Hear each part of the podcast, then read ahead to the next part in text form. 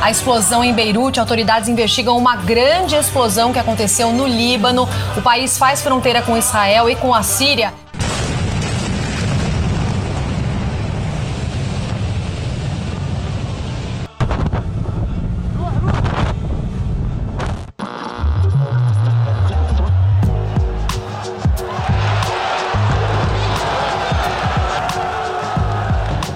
Sportcast.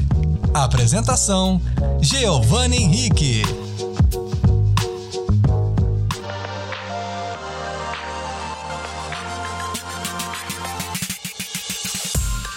E aí, amigos e amigas do Sportcast, episódio 16 para você que nos ouve no Spotify ou no SoundCloud.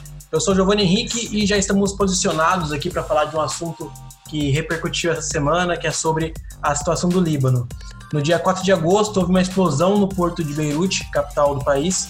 Mais de 150 pessoas morreram e mais de 5 mil ficaram feridas. A explosão, só para ter uma ideia, teve 10% da força da bomba nuclear de Hiroshima, que aconteceu lá em 1945. E até agora, a principal conclusão que os agentes responsáveis chegaram é que uma substância, o nitrato de amônio, tenha causado a explosão. E aí, vários vídeos começaram a circular nas redes sociais, todo mundo perguntando o que estava acontecendo, porque de fato o vídeo mostrou um, um, uma cena completamente é, inusitada por conta do tamanho da, da explosão. Mas é importante a gente entender o que acontece nesse país. Para falar sobre isso, nada melhor do que alguém que viveu lá, e a gente já pode falar que é naturalizado libanês, é brasileiro, mas se naturalizou é, libanês. E eu tenho aqui, e aí eu vou até pedir para me corrigir caso eu pronuncie o sobrenome errado e me perdoe, viu? É um ex-jogador brasileiro que já teve passagem pelo Atlético Paranaense, pelo Toledo. Eu tô falando do Jadir. Jadir, vou deixar com você. é Morgenstern. Morgenstern. É alemão, alemão. mesmo. Difícil de pronunciar para ler também, é complicado. Isso aí. Cara, muito Vai, obrigado, tá? Por ter aceito o nosso convite e estar tá aqui com a gente hoje. Beleza? Eu que agradeço a oportunidade também e, e principalmente nesse momento aí, né? É isso aí. Jadir, só pra gente começar, como que foi é, a sensação, o sentimento que você teve na hora que viu toda a repercussão, na hora que você viu o vídeo do que aconteceu lá no porto de Beirute? É, é, de momento, quando, quando eu verifiquei o, o, o, celular, quando eu vi a imagem da explosão, realmente eu pensei que era montagem. A primeira impressão que tinha, né? E, e aos pouquinhos foi vendo que era realmente realidade e fui conversando com alguns amigos é, de lá e foram passando informações e, e vendo a notícia. É algo inacreditável mesmo, de tanta essa, essa explosão, ela foi muito forte no local aí que que devastou tanta um bairro inteiro, vamos supor, colocou tanta gente em prejuízo aí. Eles falam até que metade do, da cidade é, foi destruída por conta da explosão. Você tem amigos lá, então? Eles falaram no assim, quando você soube? É, eu, eu, conversei com vários amigos lá, até é, alguns atletas ainda, ex-atletas também do, do, período que eu jogava lá, e muitas amizades que a gente fez lá também. Teve até um caso de uma de uma amiga nossa que, que possui uma loja é que fica no mesmo bairro aí, né? Ah, a poucos quarteirões do, do local onde foi a explosão e, e a, a, o pavor foi imenso, né? A, a, loja toda tremeu, quebrou tudo. A, sorte deles é que realmente ninguém não aconteceu nada com eles, mas muitos amigos deles e, e amigos dos meus amigos que estão lá também ficaram feridos e tá todo mundo realmente uh, bastante preocupado com, com, com o que aconteceu, mas uh, a, a, preocupação acho que também foi a de momento realmente de pensar que, que seria um ataque ou seria algo uh, nesse sentido aí, né? Mas a partir do momento que se verificou que realmente era uma, uma explosão isolada, não digo que foi um conforto, mas para quem vive lá, realmente a preocupação é uma guerra, são outros países, enfim, os conflitos que existem ainda também. E como é que era é, você saber que tem é, a possibilidade desses conflitos né, contra outros países, até como você disse, que poderia ser um ataque? Você vivia com medo? Como que era a sensação de saber que a qualquer momento poderia acontecer alguma coisa? Eu, eu estive lá no ano de 2005 também, né? 2005 foi a época que, que os Estados Unidos invadiu o Iraque, né? Então, é, meu contrato já tinha terminado naquele, ah, naquele momento e eu fiquei aguardando três meses pós o meu contrato para poder voltar. Né? É, o fato que eu, como sendo naturalizado libanês, todo libanês ele tem que ir para o exército, ele tem que servir o exército. E eu não tinha reservista, eu não ia, não fui para o exército. Eu ganhei o passaporte, eu me naturalizei libanês e eu não tive a obrigação de ir para o exército. E ao mesmo tempo eu não podia sair do país pelo fato de não ter reservista. Então foi um período que eu fiquei três meses e foi bem na época da uh, que os Estados Unidos atacou o Iraque, foi toda aquela aquela aquela, aquele conflito todo no Oriente Médio, o, Líbano também, a questão do Hezbollah, enfim, foi uma preocupação muito grande. E eu consegui sair, entre aspas, né? não digo consegui, consegui porque foi um momento muito bom, apesar de você sentir, às vezes, certa insegurança com relação a isso daí, mas eh, nesse, nesse, principalmente nesse episódio, eu fiquei três meses aguardando para poder sair até conseguir regularizar a documentação certinho com relação ao exército e poder deixar o país e, após o, o término do meu contrato lá. É uma situação complicada e que também tem muito a ver com geopolítica, né?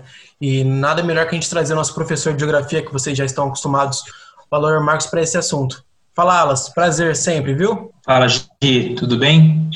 Uh, um prazer estar com vocês, Jadir. Prazer conhecê-los. É, prazer, professor. Longe e ainda mais ouvir é, é, experiências locais, né? A minha área lê, é, assiste, ouve, né? de vez em quando a gente viaja, mas no, no Líbano não tive o prazer de estar, isso é muito bom, é, saber a, a, a, as questões locais. É, o que aconteceu no Líbano levantou uma série de, de hipóteses, né? E algumas muito de teorias da conspiração e outras que não deixavam de ter o seu fundo de desconfiança, pelo menos, né, com certa base. Caso de poderia ser atentado terrorista, né, é, poderia ser um ataque de Israel, um inimigo histórico, muito pouco provável, mas chegou a se levantar isso, né, ah, poderia ser um ataque local ah, de um grupo sectário contra o outro, porque o, o Líbano é um país muito dividido, você tem ali é, diferenças étnicas, culturais e religiosas que marcam o Líbano como uma rota ah, de contato entre povos e religiões historicamente. Ah, o que é o Líbano hoje, na história antiga, é o que a gente estudava na escola como antiga Fenícia. e muitos dos libaneses, é, usando uma expressão que a gente usa aqui é, de maneira informal, raiz, né, se consideram levantinos, do Levante, que é a antiga origem do chamado Levante, uh, o Oriente Médio, mundo árabe mais a leste, tá? É, é, o, porque basicamente aqui no extremo da África, noroeste, aqui no Maghreb, é o, basicamente o poente. É, só que eles, esses povos foram arabizados ao longo do tempo, a influência árabe é muito grande, e com a influência árabe chegou a religião muçulmana. Só que o Líbano tem uma comunidade muito grande cristã, os cristãos maronitas, é, no, no, no Líbano você tem ortodoxos, no Líbano você tem uma influência de xiitas, né? por exemplo, o grupo Hezbollah, considerado terrorista, é um grupo xiita. Você tem um grupo, é, grupos sunitas que pendem politicamente mais para o lado da Arábia Saudita. Né? Então, é, é, é um país que, além de ter sofrido uma guerra civil, por exemplo, a última grande de 75 a 90, em um conflito pesado com Israel, curto, mas muito agressivo em 2006, uh, ah, é um país que uh, foi devastado por esses conflitos economicamente de forma estrutural. Mesmo assim, nos últimos anos, tornou-se um atrativo muito grande para o turismo. Muitos europeus, uh, muitos asiáticos, buscando o que eles chamavam, chamam, né, eh, Beirute de uma pérola do Oriente Médio, de uma Paris do Oriente Médio, restaurante, vida noturna, tá? Eh, então, isso, além do próprio atentado em si, basicamente 300 mil, 300 mil pessoas hoje não tem onde morar, né? É, 80% de tudo que entrava no Líbano de alimento e combustível era naquele porto. Isso, isso, isso também foi afetado ou eliminado de uma hora para outra, pulverizado, literalmente, infelizmente. Uh, um país que não tem fontes próprias de energia, que o Jardim pode falar melhor, sofre apagão, tem que comprar carro-pipa de água, tá? Então, esses detalhes eu deixo para ele, mas só para esse apanhado geral de como uma situação Periclitante, desemprego hoje, basicamente, coloca um terço dos libaneses na linha da miséria, abaixo da linha da pobreza. Desemprego em alta. inflação chega a 50% ao mês. Tá? É, então, deixa o restante com ele, a gente vai contribuindo com as histórias. é isso, professor. Parabéns aí. Conhece tudo aí, né? Bela demonstração aí, belas palavras aí, expressou muito bem. Legal, só me permite corrigir a minha fala anterior, quando eu coloquei 2005, na verdade foi 2003. É, 2005 foi quando aconteceu a explosão lá que acabou matando o, Hariri, né? E, e, nesse momento eu também estava lá, né? 2003 eu estava, 2005 também.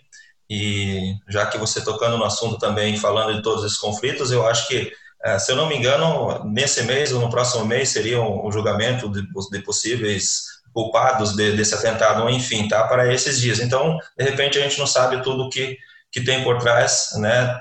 Dessa história toda e principalmente também é, do dia dessa explosão, dessa morte. E, e, eu pude participar também no outro dia ou durante a semana, não me recordo uh, qual dia que foi, pós-morte do, Hariri, desse ministro. É, que foi uma, das maiores passeatas, passeatas que teve no livro, mais de um milhão de pessoas na rua, e eu estava lá aquele dia e falei, eu vou também, né? Eu vou participar desse evento, e isso eu guardo comigo porque está na minha memória, eu participei é, dessa, dessa passeata, dessa uh, indignação do povo lá também, por, por esse fato, né? E, e aí você expressou muito bem a história toda do Líbano aí, a gente, pelo fato de ter vivido lá, a gente viu isso, a diferença, ah, principalmente com relação à religião, ao fato xiita, sunita, ah, cristão. Então, eu morei em, bairro xiita, morei também em bairro, bairro sunita, eu morei em bairro é, cristão. Então, eu, a gente sentia muito essa diferença. Por exemplo, se eu moro num bairro xiita, eu vou num bairro sunita, o sunita, isso eu expresso o, o não, não, come determinada coisa porque é do bairro xiita. O xiita não, não, não, bebe a água do sunita. Então, é, é, é, algo muito forte e a personalidade do, do, do, libanês é muito forte. A questão de você... Uh, por isso a gente acha o conflito não internamente, né? Eu me sentia muito seguro internamente lá de você poder andar na rua, de você ser bem recebido, principalmente o fato de você ser brasileiro, ser jogador de futebol, ser atleta, você é bem recebido.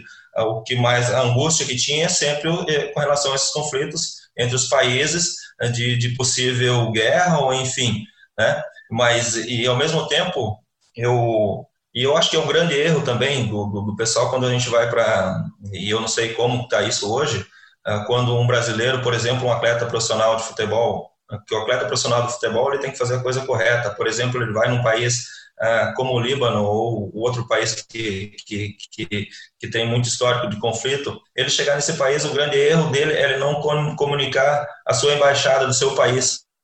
É, coisa que eu me preocupei muito com isso da minha chegada lá. A primeira coisa é ir na embaixada e me registrar. Ó, meu nome é tal, eu vim de tal, eu vou morar em tal, vou... esse é meu telefone, esse é da minha família lá no Brasil, assim, assim. Tá aqui o meu registro. Então, quando você vive num país que é de conflito, a primeira coisa que você tem que fazer é isso. E muitos brasileiros não fazem isso. Então, quando vem as notícias de fora, por exemplo, aconteceu, vamos supor nessa explosão, quantos brasileiros lá que aconteceu? Por exemplo, se, se, se gerar um conflito no Líbano novamente ou em qualquer outro país, como que esses, esses, esses brasileiros vão sair de lá? Como que a embaixada vai saber onde estão esses brasileiros? Lógico hoje está mais modernizado, mas na minha época não tinha isso. Então, se você não chegar e você não fizer a coisa correta, principalmente com relação à embaixada, de você se registrar, a embaixada saber onde você está, quem é você, seu telefone, seu contato, eu, isso porque eu falo isso porque eu já recebi ligação da embaixada uh, procurando tal atleta e a gente tentar achar o atleta por quê? Pelo fato do registro, porque a família está atrás, o, o, atleta não dá notícia e isso isso é, é um histórico desses países que, que estão em conflito. Né? Então, de repente, você ir do outro país é mais tranquilo, mas onde, onde a gente está sempre nessa angústia, é lógico, igual eu falei, você viver no, no Líbano é muito tranquilo é, com relação a brasileiros, né? Aqui no Brasil, né, são acho que 10 milhões de, de descendentes libaneses né, que estão uh, ainda nesse, nesse histórico todo aí, né? Mais que no próprio Líbano, né? Mais que no próprio Líbano. O Brasil é a maior comunidade libanesa fora do Líbano. Né? Exatamente. É, só, base, assim, se você considerar, inclusive, filhos, netos, bisnetos de libaneses, isso ultrapassa a população do Líbano.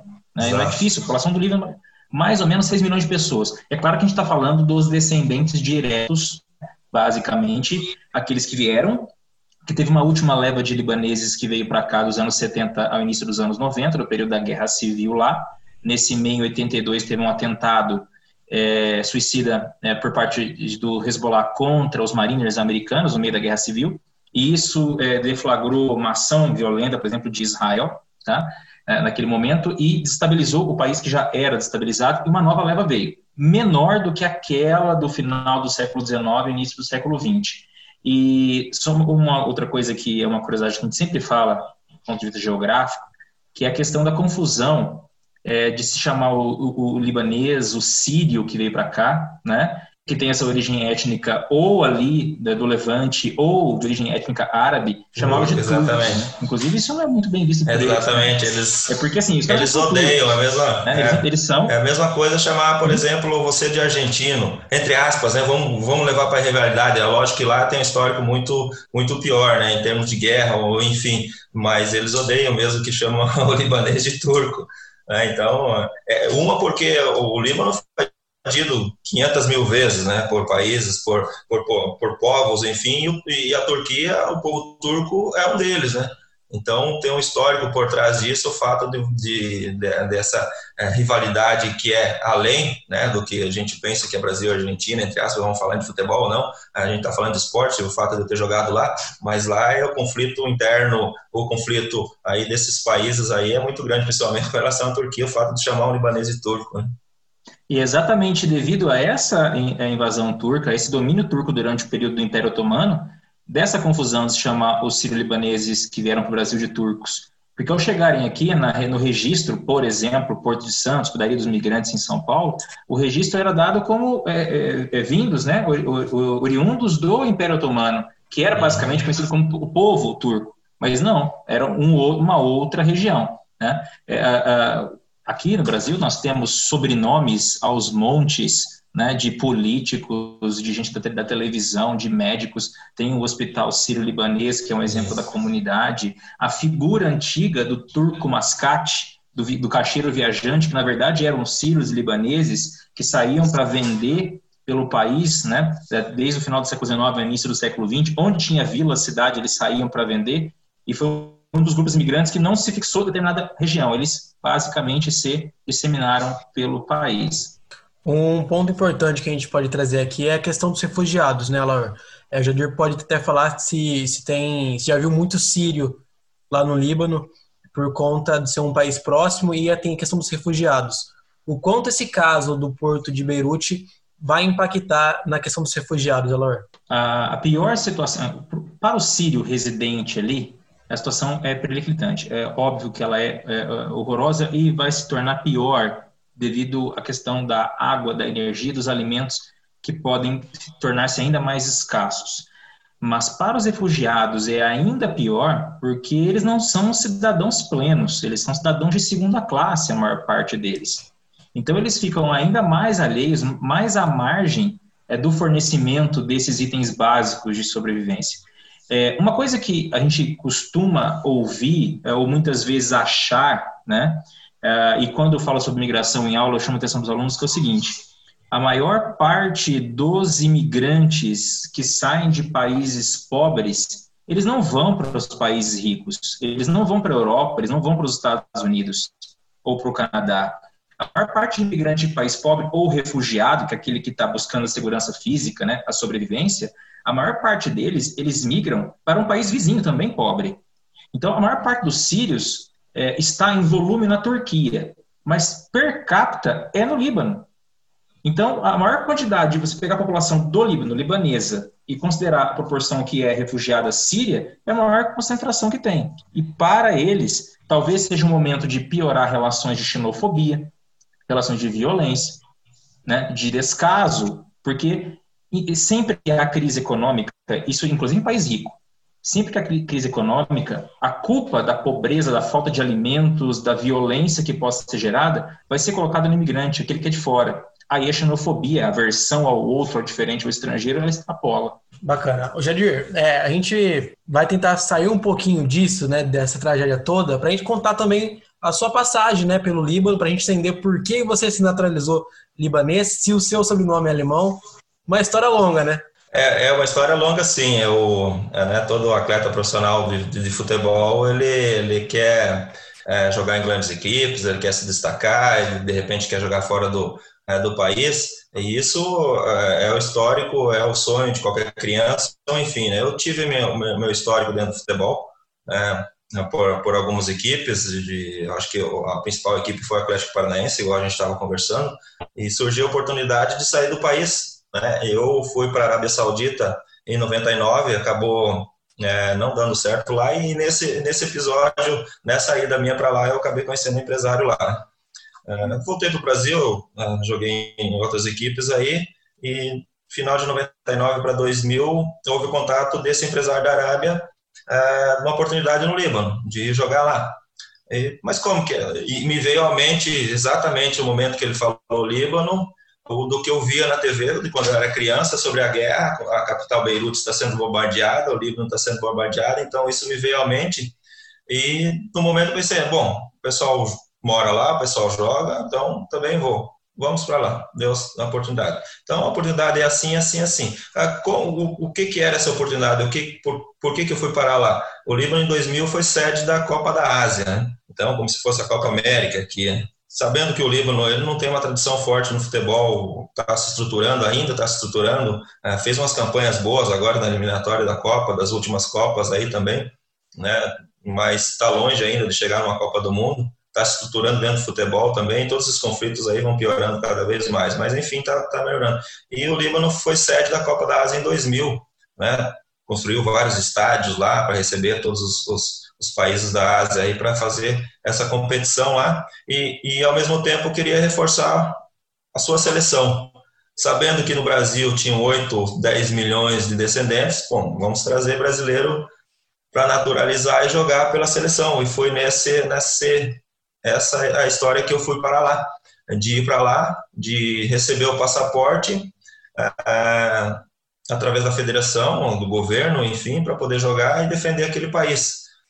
É, assim como mais três, quatro brasileiros também receberam o passaporte. E, e, o fato de, do meu sobrenome, é, existe a, a, descendência, né? Então, eu acho que ninguém questionou também, e eu não entrei, não questionei, não perguntei o porquê também, né? Qual, que, é, qual foi a argumentação que, que impuseram, mas enfim, a minha descendência podia ser muito bem libanesa anterior. Não, não é o caso, né?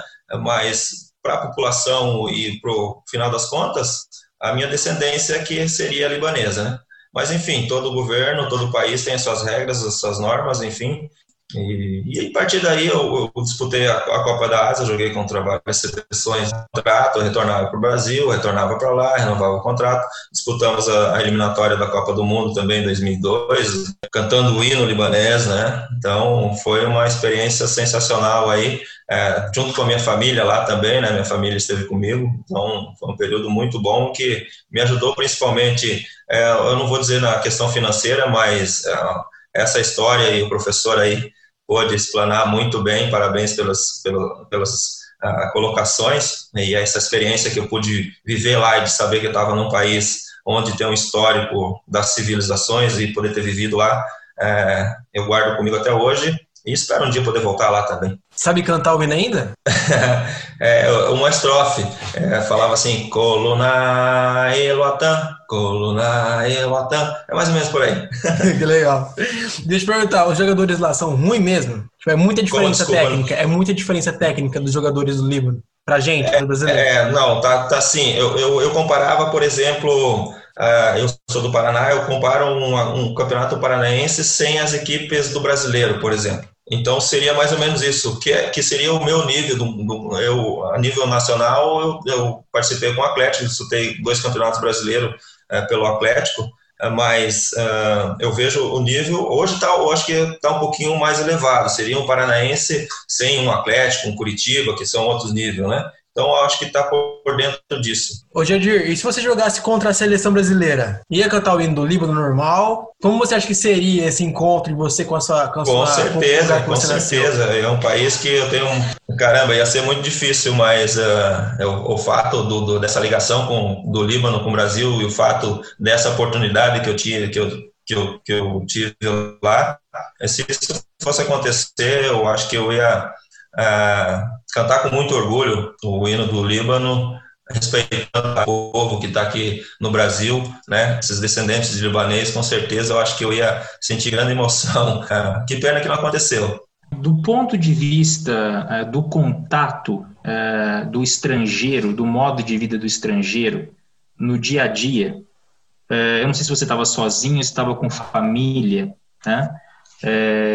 Como é nas ruas em termos de vestimenta, de porte, consumo de bebida alcoólica, é, vestimenta nas praias. O Líbano tem belas praias, né? Inclusive hoje é um destino de veraneio é, para os europeus, para os russos e tal. É, como que era esse dia a dia em relação a um possível choque cultural, aquilo que você deveria é, se adaptar para viver bem? É exatamente, é bem observado. Eu, eu acho que se adaptar para viver bem, e essa é a grande dificuldade de alguns atletas que vão para fora, o fato de não, não se adaptar, né? de não, não é, fazer, é, achar que, que, essa, que essa cultura não está de acordo, por exemplo, e você não conseguir se adaptar com relação ao comportamento, à sua conduta, a, achar que que você tem que impor aquilo que, que tem aqui no Brasil, tentar impor lá. E eu, eu acho que não, é você que tem que chegar e se adaptar. Eu tive momentos sozinho lá também, mas tive a maior, a maior parte com a minha família. E se a gente falar com relação a vestimentas, eu penso sempre na minha esposa, porque sempre quando ela saía para a rua ou saía na, na sacada, ela estava sempre de calça jeans, porque eu, eu morei em um bairro xiita, por exemplo, eh, se a minha esposa, por exemplo, saísse na sacada ou descesse o, o prédio de bermuda, eh, já ia ser vista de outro olhar. Agora, então, sempre ela também, sempre bem vestida, sem usar decote, sem usar bermuda. Uh, nós também, nós não usávamos, dificilmente usava bermuda, mais era calça jeans. A praia, uh, a maioria dos o libanês mesmo é mais o, o, cristão ele vai na praia tem praias particulares também onde as, as mulheres usam biquíni sunga os homens sunga sunga mas nessa, na pública onde o, o, libanês mesmo o xiita ele, ele vai ele toma banho de calça de camisa social a, a mulher ela toma banho com a, com a burca enfim é, no bairro xiita mesmo as, as mulheres ainda os jovens estão se retraindo estão é, se libertando um pouco de, dessa vestimenta que é a burca, né? É, o, o, sunita mais liberal, um, país tem muitos cristãos no Líbano, onde a vida, principalmente, vamos supor, a vida noturna também, os, os jovens normalmente não querem usar, né? Hoje, muitos, lógico, seguem a tradição dos seus pais, da, é, da cultura, é, da religião, principalmente o xiita, né? Que, que, que, que segue isso, mas o, o Líbano é um país dos mais liberais, né? A gente via porque vinham muitos turistas, principalmente às vezes da Arábia Saudita, onde na Arábia as mulheres todas de preto, usando a burca, não vê nem o olho, e lá no Líbano elas podem tirar a roupa, podem se vestir normal, como em outro país, né? É, mas a, a, vestimenta é mais pela cultura também ainda, do, do xiita, do sunita ainda, que, que usa bastante essa vestimenta que mantém a tradição. Então, o, o, Líbano é um país bastante diversificado nessa questão, mas a adaptação é, foi muito boa. Na rua, você andar, quando você, o povo é, te conhece ou sabe que você é, é, brasileiro, é muito bem tratado. Então, o Brasil, o brasileiro é muito bem visto. E assim, a gente sabe porque a história do Brasil e Líbano aí é bastante longa com relação a essa, essa troca aí. Né? Cara, que legal receber alguém que viveu né, no, no, no Líbano, de todo esse contexto, desses acontecimentos que a gente citou durante o programa. E eu vou agradecer ao Jadir. Jadir que foi, que é naturalizado libanês, brasileiro, jogou pela seleção libanesa. E, cara, prazer, obrigado mesmo pela sua participação, viu? Valeu, valeu pela oportunidade aí, Giovanni. Obrigado, professor, aí, pela aula também aí que nos, nos, nos concedeu aí. Valeu. E a Laor, como sempre, nosso especialista em geopolítica, sempre uma honra. Valeu, Alaor. Eu que agradeço a oportunidade, Jadir, foi um prazer é, é, ouvir é, o que você tinha para falar, as experiências, né? É, e pode ter certeza que algumas das suas histórias é, que você contou, eu vou sempre agregar quando eu estiver falando sobre Oriente Médio ou falando sobre migração. Eu vou te usar como, com sua licença, eu vou te usar como exemplo. Obrigado, viu? Eu agradeço muito. Obrigado a você. É isso aí, galera. Obrigado a você também que ouviu até aqui o podcast número 16 do Sportcast. Compartilhe com os amigos, siga a gente nas redes sociais, Sportcast no Instagram e Sportcast Underline no Twitter. Ouça a gente pelo SoundCloud e pelo Spotify. É isso, obrigado a todos e tchau.